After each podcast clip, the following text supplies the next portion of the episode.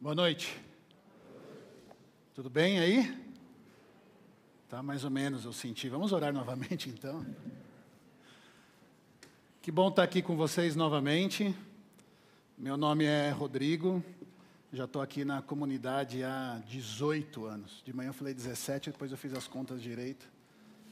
18 anos e 27 anos caminhando com caminhando com Jesus. Que aventura interessante. E foi me dado o desafio nessa noite de vir aqui conversar com vocês sobre esse dia que é o Dia dos Pais. A gente sabe que Dia dos Pais é um dia comercial, né? Não está escrito na Bíblia lá, celebrai o Dia dos Pais, ó vós todos povos da terra, não, não está escrito. Acho que eles precisavam de algum feriado, algum dia, feriado não, algum dia especial entre o Dia das Mães ali, Dia das Crianças, então era para dar as prestações ali de maio até agosto e para dar tempo depois em outubro vender, comprar de novo, né? Mas mesmo assim eu acho que é uma benção a gente poder ter esse dia no nosso calendário aqui no, aqui no Brasil, para que a gente possa parar e refletir e pensar sobre o que é ser pai. Então nessa noite eu quero conversar um pouquinho com vocês sobre isso e quero propor um ajuste do nosso foco para que a gente possa ter, que a gente possa viver uma paternidade sadia. Ah, aproveito e de desejo já então, né? Feliz Dia dos Pais a todos nós. Quem é pai mesmo aqui, levanta a mão aí de novo para eu ver quantos pais nós temos hoje aqui. Uau, beleza. Parabéns para nós, que o Senhor nos abençoe. É, quando a gente vai conversar sobre pais, é, família, é sempre bom a gente colocar um pouquinho num contexto, né? O, em que meio que isso, essa análise, essa, esse estudo está acontecendo.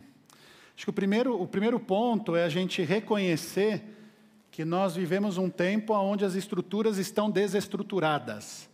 Hoje não existe mais essa referência de família que lá no, antigamente a gente tinha bem claro papéis e responsabilidades, né? Por mais que muitas vezes a aplicação dos papéis e responsabilidades não era feito da melhor forma, mas você tinha uma certa referência. Hoje, quando eu subo aqui para falar sobre pais, sobre família, provavelmente você traz na sua cabeça alguns conceitos que são diferentes do que a própria Bíblia eh, explica, ou do que a própria Bíblia apresenta. Né? E a sociedade, então, hoje, tem um conceito tão fluido, não é mesmo? Sobre o que é família e o papel de cada um dentro dessa família.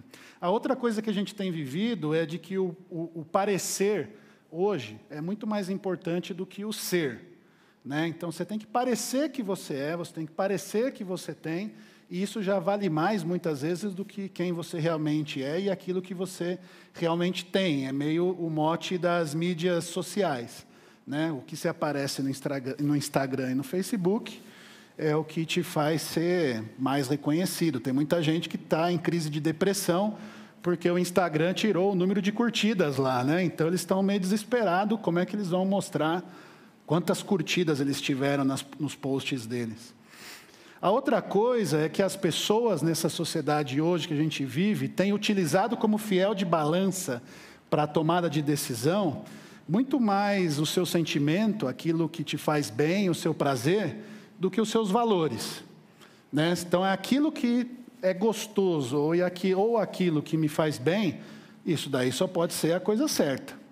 Por mais que vá contra alguns valores, mas se está me fazendo bem e se é aquilo que está é, tá gostoso, é, vamos seguir. Esse é o, um valor.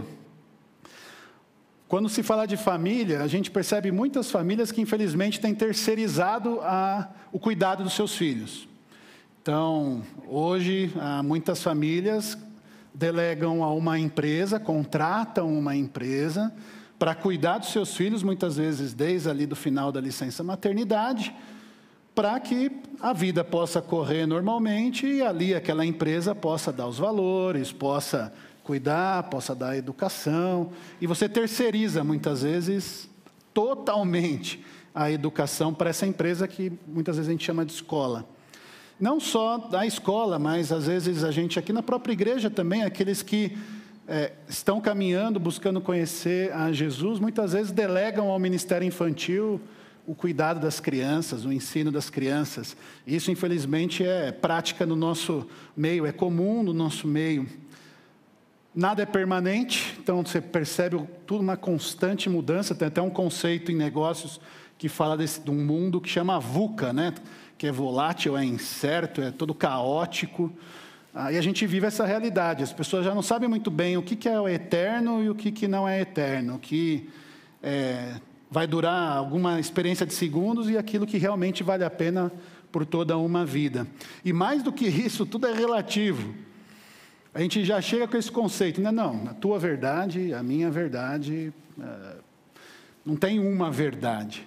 É nesse meio todo que eu recebi esse desafio para vir conversar com vocês e quero chamar vocês a liberarem um pouco a mente de vocês desses padrões, dessa realidade que a gente tem vivido aí fora, para poder abrir o seu coração a ouvir o que a Bíblia fala e testar o, se o que você está pensando e sentindo está de acordo com a Bíblia ou não.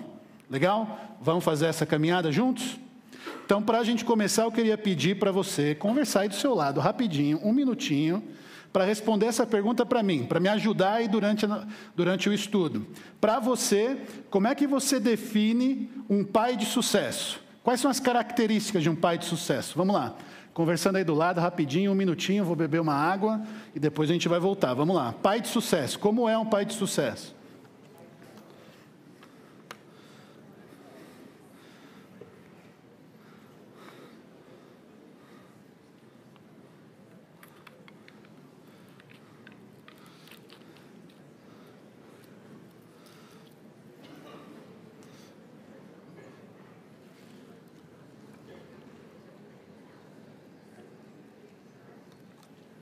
Chegamos em conclusões? Alguma conclusão? Prefiro não conversar porque está brigado com a esposa? Como diz, não, está tudo bem. Vamos lá, guarda aí na sua cabeça essas definições de sucesso, de um pai de sucesso. Ao longo do nosso estudo, vamos ver se a gente faz check, check, check e confirma que realmente essas características são características de um pai de sucesso. Eu tirei uma foto assim igualzinha com a Bia, mas não ficou tão boa quanto essa. Então eu trouxe essa que eu achei na internet, que é mais bonitinha do que a minha que eu tirei com a Bia. Mas quando eu vi essa foto, eu lembrei da sensação que eu tive quando eu peguei a Bia pela primeira vez no colo. Eu confesso para vocês que os primeiros nove meses, os primeiro não, né? Os nove meses da gravidez da, da Pati com, com a Bia foi uma experiência interessante. Porque por mais que eu estivesse há quatro anos ali naquela luta de oração, muitos de vocês também com a gente orando pela gravidez da Pati, ela conseguisse ficar grávida. Quando ela realmente ficou grávida, o meu coração se encheu de alguns sentimentos meio diferentes, assim, eu tenho que confessar. Ah, porque eu via a Patrícia mudando, né, o corpo vai tomando uma forma diferente. Ah, os hormônios começam a tomar conta ali da, do humor, começa uma relação meio conflituosa, ao mesmo tempo que a gente tem aquela expectativa, a gente sabe que tudo vai, vai mudar. E o meu único ponto de contato com a Bia naquele momento era pondo a mão na barriga. Né? Então eu punha a mão na barriga, dava um chutinho, muitas vezes nem chutava, não é mesmo? Então não tinha esse vínculo de falar que eu amava já desde o ventre. A Bia, desculpa, vou confessar para vocês, vocês guardem, por favor, não saiam por aí falando. Mas não amava assim, né? Uau, que amor tão grande já sentia. E eu deleguei, né? Eu pus essa minha expectativa até para eu conseguir ter mais paz comigo mesmo. Quando a Bia nascer, aí sim vai ser esse momento, né? De uau, agora eu amo, você é osso dos meus, sabe aquelas coisas? E a verdade, quando eu peguei ela, fiquei assim olhando, eu falei, fiquei pensando assim, né? Hum, e agora? que, que, que, como vai ser isso aqui com ela? Qual que é o meu papel? Qual que é o propósito disso tudo? Porque por mais que ali eu já começasse a criar um vínculo, era a primeira vez que eu estava vendo a, a Bia. Então não tinha esse amor. A mãe eu até entendo que pode ter um vínculo químico ali, sei lá, o que vai surgindo durante o processo da gravidez. Mas ali era o meu primeiro contato com a Bia. Eu comecei a desenvolver esse relacionamento com ela ali naquele primeiro momento e me questionava então: que, que eu vou fazer? Qual é o meu papel? O que Deus espera de mim como pai, como homem, em relação a essa vidinha que está aqui nas minhas mãos? E eu lembrei né, uma das coisas que me ocorreu, e conversando com alguns amigos, e, e vendo também a realidade aí na nossa sociedade, tem um conceito muito arraigado que um dos principais papéis ou expectativas que tem em relação ao papel do, do pai é prover, né, como o grande provedor da família. E prover não é qualquer coisa, a gente tem que prover o quê? O melhor. Então a gente tem que ser o provedor como pai do melhor para os nossos filhos. Mas olha como isso é complicado, né? Tem várias áreas que a gente pode e a gente pensa que é o que a gente quer prover para, os nossos filhos, né? A gente quer mostrar Deus, a gente quer que tenham experiências, que tenha cuidado da saúde, que tenha proteção, que tenha educação. Mas olha quando trata do melhor, que tipo de comunidade eu quero apresentar para minha filha, para o meu filho. É qualquer comunidade? Não, tem comunidades muito boas aí, né? Tipo a Borda, né? O nosso, o nosso ministério infantil não é qualquer, qualquer ministério, né? Tem que ser uma igreja que tenha salas, professores, do berçário até a pós-graduação. Eu quero algo assim, forte. Ou, se é experiência, meu, eu não quero qualquer experiência para minha filha. Eu quero levar na Disney, quero que ela se depare e veja o Mickey, abrace o Mickey, veja as princesas. Se é educação, não é escola pública, né? Eu quero tentar pôr numa escola particular. Aí você se esforça, você vai lá, trabalha bastante, trabalha, trabalha, tem o dinheirinho, põe numa escola particular e aí você vai para a internet, sai uma notícia dessa, saiu ano passado. Escola Avenues chega à capital com mensalidades na faixa dos 9.800 reais. Daí fala, hum, acho que esse meu melhor vai dar ruim aí com a minha filha, né? Porque tem aí uma escolinha um pouquinho melhor do que a que eu estou colocando na escolinha aqui do bairro. A mesma coisa com saúde, né? Não quero defender do SUS, quero nada disso. E aí você se depara que teu convênio, poxa, às vezes é mais complicado que o SUS e tem o cara ali do lado que tem lá o Ciro Libanês, aqueles hospitais, tudo. Caramba, o que, que eu tenho que prover então? O melhor. O que, que é esse melhor que eu tenho que prover? E a hora que a gente se depara com essa realidade de querer prover o melhor e se depara com a dura realidade que muitas vezes, na maior parte das vezes, eu não vou conseguir prover o que eu acho que é o melhor, para os meus filhos, isso causa dentro de mim uma insegurança, uma instabilidade emocional. Isso na sociedade causa violência, porque tem um tem inveja do outro, então um quer tirar o que o outro tem porque ele não tem. Chega pessoas no desespero, total falta de esperança, aquela desesperança, falta de amor, falta de misericórdia, egoísmo. Dessa forma, não pode ser de que o que o pai tem que fazer deve ser isso só prover essas coisas, essas coisas materiais. Indo para a Bíblia, então, a gente se depara com um texto que nos apresenta uma proposta que eu acho que é melhor. Eu queria que vocês caminhassem comigo para ver se faz sentido, para a gente poder ajustar o nosso foco e perceber que para a gente ter uma paternidade sadia, a gente precisa entender que o, o propósito da paternidade é a gente ensinar o nosso filho a amar a Deus através do nosso exemplo. Ok? Então a gente vai olhar o texto de Deuteronômio 6 e vamos olhar e perceber nesse texto Moisés apresentando um desafio de Deus para nós, de que o propósito não é prover todas aquelas coisas maravilhosas somente, mas o primeiro propósito é que nós ensinemos os nossos filhos a amar a Deus e não é qualquer tipo de ensino de amor. A gente vai ver que é através do nosso exemplo. Legal? Vamos lá, Deuteronômio 6, então, aí no seu aplicativo ou na sua Bíblia, por favor, vamos abrir para a gente acompanhar a leitura. Eu também vou projetar para quem não tiver o aplicativo.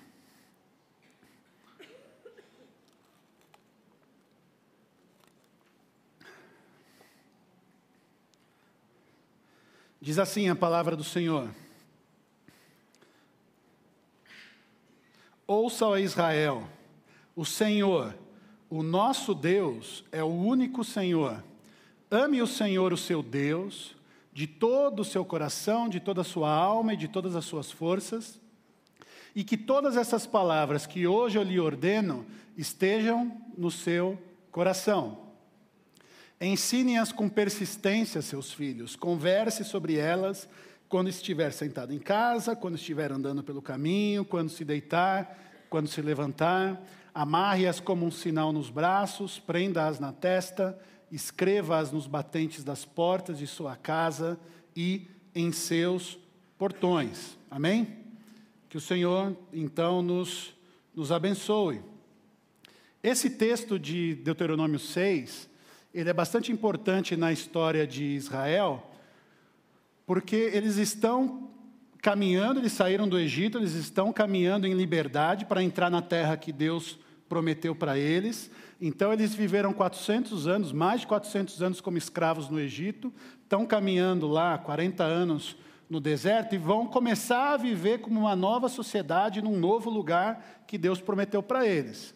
Moisés então chega diante do povo e começa a colocar as regras de convivência, isso é, a constituição ali do povo de, de Israel, para que aquelas pessoas pudessem saber qual era a expectativa de Deus em relação ao modo como eles deveriam é, viver naquela terra. E a primeira coisa que Moisés vem falar em nome de Deus é lembrar que só existe um Deus. Então, falou: ó, quem está falando isso para vocês é o Senhor, o seu Senhor, o seu Deus.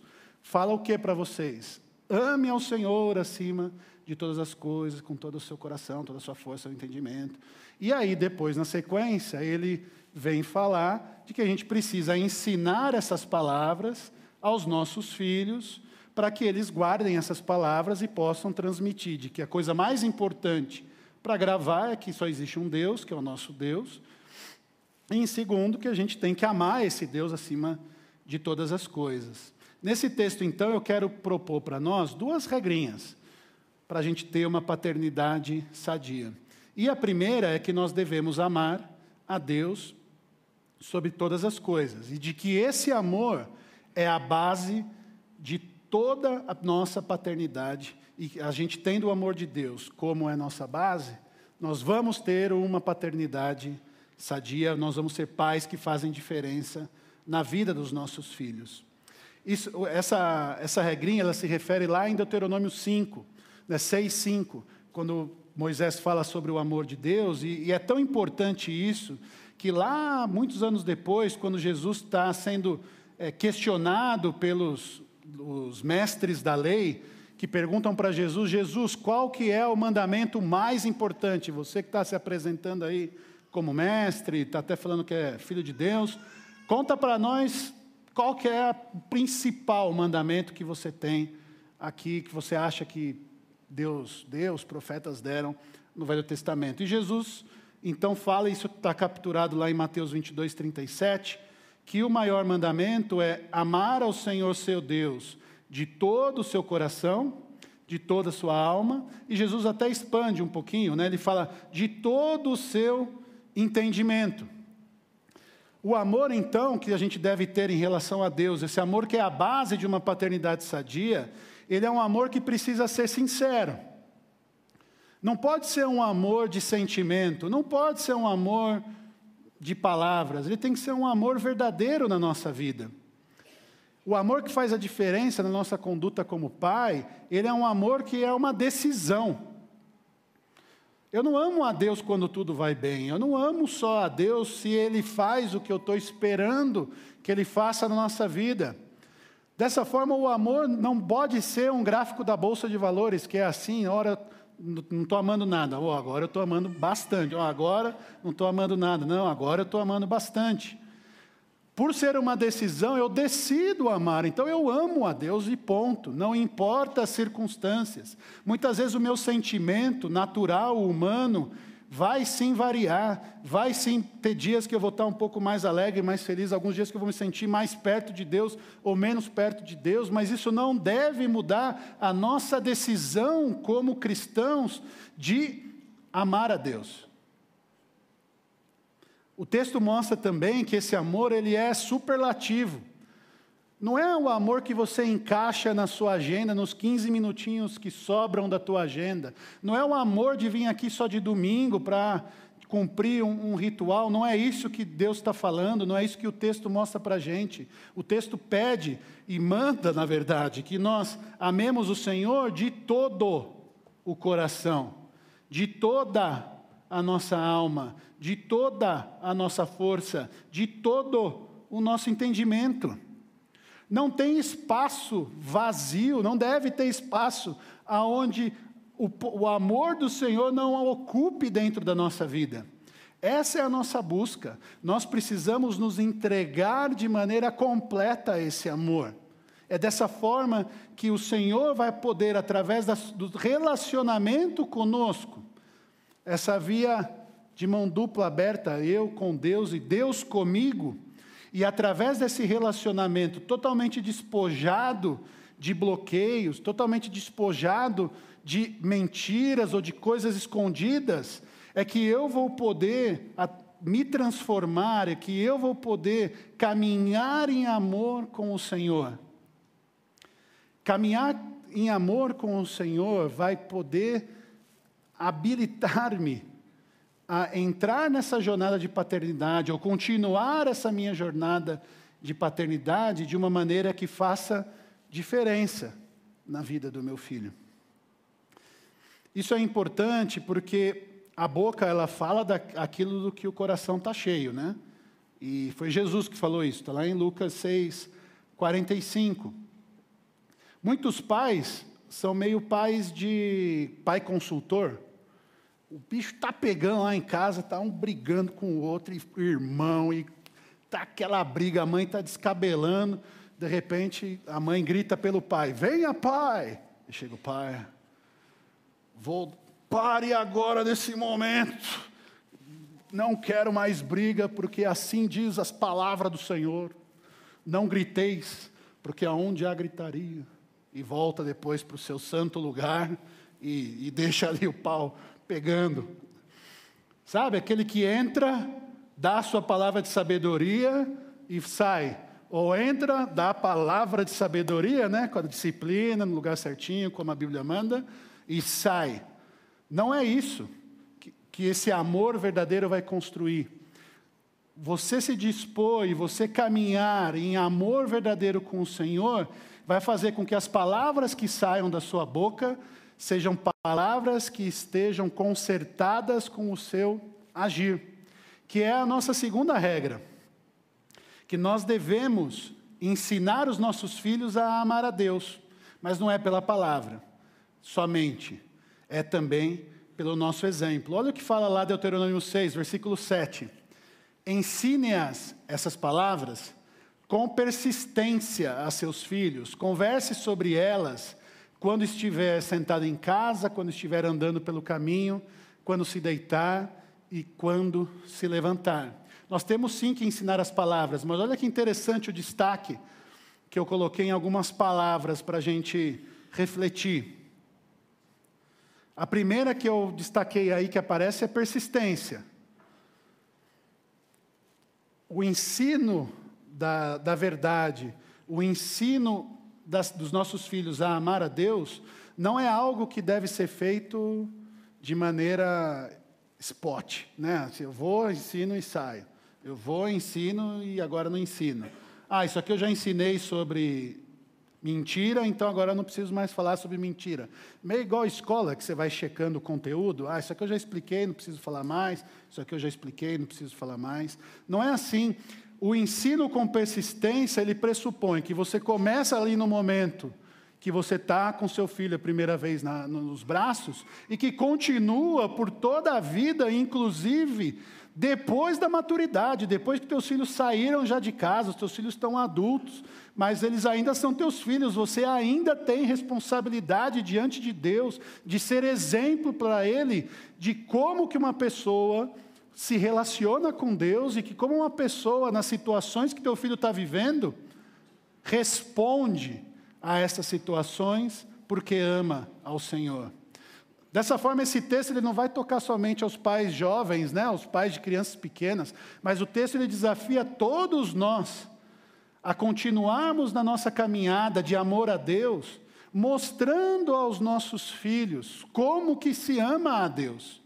Eles precisam olhar em nós em todo o tempo e entender como é que é uma pessoa que ama a Deus de verdade e não desistir, insistir, persistir.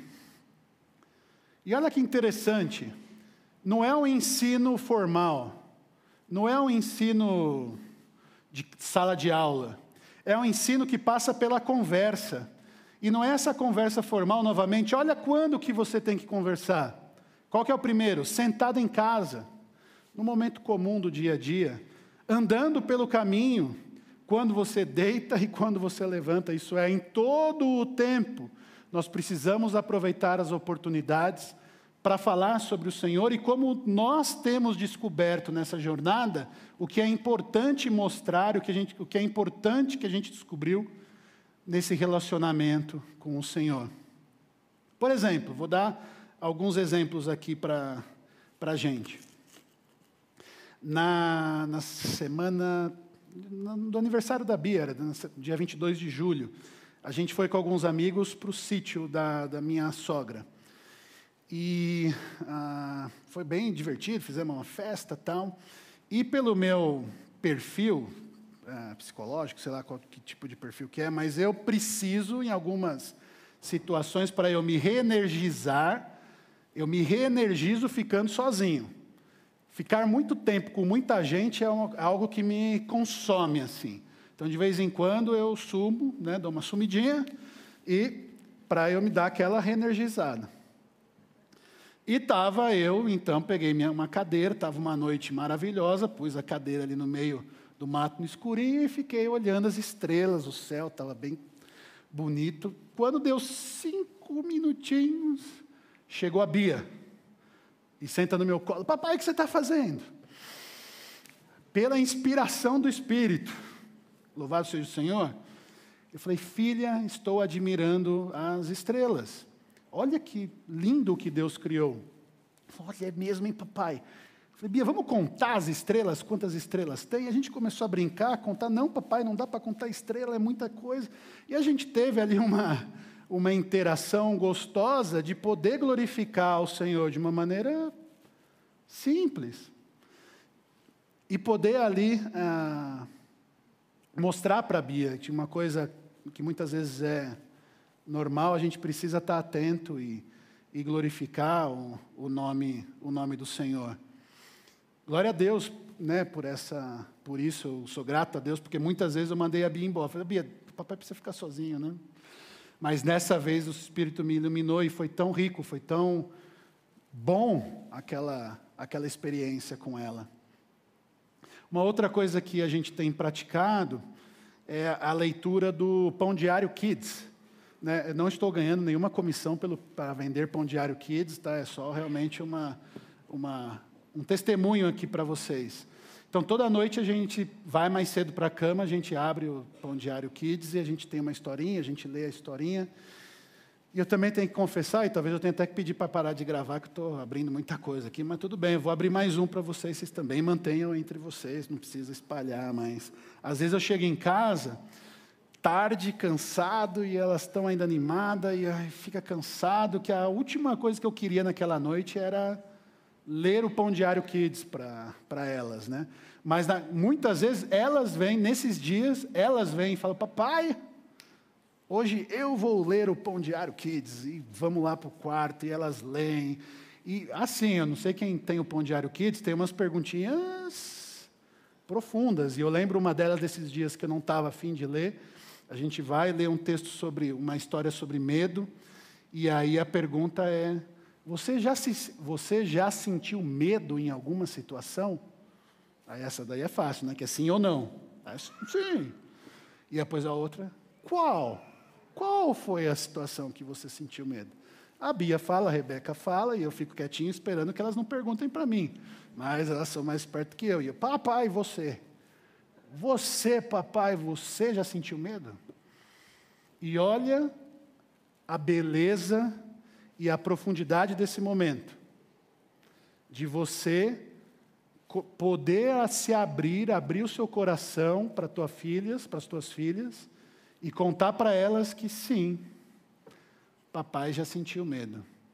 Teve situações que o papai não sabia o que fazer e o papai ficou com medo. O que você fez, papai? O que você fez? Ah, filha, muitas vezes eu me fechei, mas muitas vezes eu fui para Deus e pedi para Deus me ajudar. E Deus me encheu de uma coragem que não vinha de mim e que foi, fomos em diante. Olha, papai, muito bom, papai. Isso aí, gostei, papai, gostei, papai. Vamos dormir, vamos dormir. Pega aí o macaquinho, pai dorme. Parece que nem prestou muita atenção, né? Mas é muito rico esses momentos, aonde em coisas corriqueiras do dia a dia você pode ter essa oportunidade do vislumbre, né? Do poder de Deus se manifestando através da relação ali pai e filho. Isso em muitas outras oportunidades, né, nas refeições, quando você se reúne para comer, não aquela oração religiosa, né, do tipo, não come, não come, não come, meu Deus, você comeu antes de orar, agora não perdemos toda a bênção, não pode. Não, aquela coisa tranquila, né, mesmo se o filho está com fome, começou a comer, algum momento, então vamos parar, então, agora, vamos só um pouquinho, vamos falar do dia. Como foi teu dia? Algum desafio? O que, que você está vivendo de desafio? Algum problema na escola? Algum amiguinho está com algum problema? Ah, tem. Tem um amiguinho, papai, da, papai do meu amiguinho foi embora de casa. Não está mais, mamãe. Como que é isso, o papai sair de casa? Outras vezes, hum, uma mãe do meu amiguinho quebrou a perna, está em casa. Não tem lá, está com problema. Coisas assim profundas do dia a dia que eles estão vendo e que se a gente não parar e abrir esse espaço de conversa, a gente perde. E eles vão crescer sem aprender de que precisam e de que podem compartilhar. Nas brincadeiras, nos momentos de, de, tristeza, nos momentos de dificuldade do teu filho ou nos teus próprios também. E um último que eu queria comentar é, com vocês é como você pode se permitir ser descoberto pelo teu filho se relacionando com Deus. Sabe aquele momento que você separa, você vai para o quarto ou vai para algum lugarzinho para você ler a Bíblia ou para você orar? Se o teu filho um dia interromper, deixa ele interromper um dia. Se ele perguntar, papai, o que você está fazendo? Conta para ele o que, que você está fazendo. Ah, papai separou esse tempo para ler a Bíblia que é importante a gente ler a Bíblia. Papai, o que você está lendo? Conta para ele, conversa com ele, mostra para ele de que o que você fala para ele que é importante, se relacionar com Deus, fazer as coisas certas, não é porque você acha, é porque você tem vivido uma experiência com o Deus verdadeiro e isso te move numa direção de fazer as coisas certas. Percebe a diferença entre o falar vazio e o falar que é visto pelo teu filho como de uma vida de alguém que ama verdadeiramente ao Senhor. Por isso que eu acredito que quando a gente se decide a colocar o amor de Deus como base e se abrir para ser exemplo para os nossos filhos, a gente ajusta o nosso foco e a gente vive uma paternidade que é sadia, que é o caminho correto. E a gente começa a entender e viver o propósito dessa paternidade sadia, ensinando os nossos filhos a amar a Deus sobre todas as coisas e não só com o blá blá blá, mas principalmente através do nosso exemplo. Essa palavra Hoje a gente traz muito forte para os pais, mas isso toca todo mundo, né, gente? Filho, eu, todo mundo aqui é, né? Isso não dá para escapar. Filho, todo mundo, todo mundo é. Pai, pode ser que sim, pode ser que não. Mas filhos, todos nós é, somos. E a hora que a gente se depara com essa realidade, com essa palavra, a gente se pergunta: poxa, e agora? O que, que eu faço? Primeiro, o desafio da gente se entregar a uma vida de amor verdadeiro a Deus. Segundo, que você ore pelo seu pai, Que você se preocupe em, em estar apoiando em oração o seu pai, porque ele está nessa caminhada de buscar e de conhecer mais a Deus. Que você observe o seu pai. Se ele estiver em falta, que você demonstre, através da sua vida, a diferença que amar a Deus faz. Se ele for um bom exemplo, cola nele, gruda nele, olha para ele e imita ele o que ele está fazendo. Porque isso vai ser diferença na tua vida. Isso vai ajudar que você quebre menos a cara ao longo, ao longo, aí do, ao longo do tempo. E seja exemplo também para outras pessoas. Mostre Jesus enquanto você caminha pela vida. Você pode fazer a diferença na vida de outras pessoas também. E eu sou pai, e agora? Com essa palavra, com esse desafio, o que, que, eu, o que, que eu tenho que fazer? Sempre é tempo de começar. Então, ore.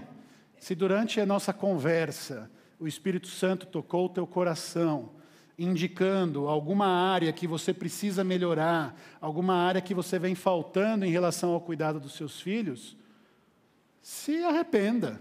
Faça uma oração de arrependimento, confie na misericórdia e na graça do Senhor e peça ajuda para Ele, para você acertar esses caminhos e poder ajustar o foco.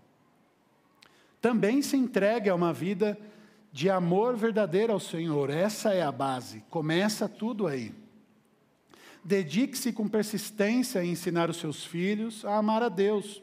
Aproveite cada oportunidade. Eu contei alguns exemplos meus pessoais, mas eu tenho certeza que o Senhor vai, a partir de agora, quando você buscar os seus filhos ou quando você chegar na sua, na sua casa, vai te dar uma série de oportunidades para você poder demonstrar e mostrar Jesus para os teus filhos. Aproveite, não, não perca essas oportunidades. E ore, né? Porque sem, sem Jesus a gente não pode fazer, não é algo que a gente vai conscientizar e vai fazer sempre certo. Não, a gente precisa ter disciplina, ter a cadência, ter a persistência na oração, pedindo ajuda, pedindo que o Senhor nos ajude a viver essa paternidade sadia. Que a gente possa, então, nessa noite, fazer o ajuste fino das nossas mentes, dos nossos corações diante do Senhor, para que através da nossa vida os nossos filhos possam ser abençoados e que a gente possa ser conhecido como a geração que ensinou os seus filhos a amar a Deus.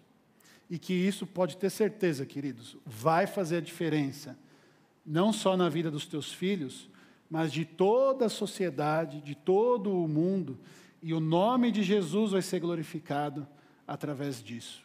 Eu convido você a baixar a sua, a sua cabeça, fechar seus olhos enquanto o grupo de louvor vem à frente e pedir que o Senhor fale ao teu coração, que você abra o teu coração primeiramente ao Senhor, se colocando disponível. Deus, eu quero ser esse pai que faz a diferença na vida do meu filho, que o ensina a amar ao Senhor, que caminha como um exemplo, que caminha como alguém que aproveita as oportunidades para mostrar Jesus.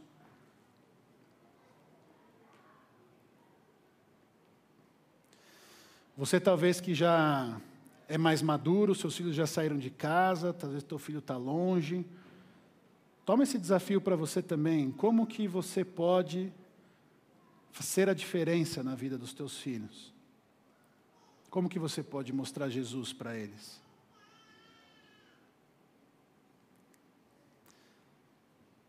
E todos os demais irmãos, irmãs, Tomem também esse desafio de caminhar, de viver o Evangelho e mostrar o Senhor para cada um das pessoas que o Senhor colocar diante de nós. É essa, Senhor, a oração que nós fazemos a Ti, cientes de que o Senhor é o Senhor que tem o poder de mudar o nosso coração e nós nos dispomos a isso, Senhor. Nos colocamos diante do Teu altar, diante dos Teus pés, pedindo que o Senhor tenha misericórdia de nós e nos ajude a ser pais que levam os seus filhos e ensinam seus filhos a amar ao Senhor acima de todas as coisas. Nossa oração a Ti no nome de Jesus. Amém.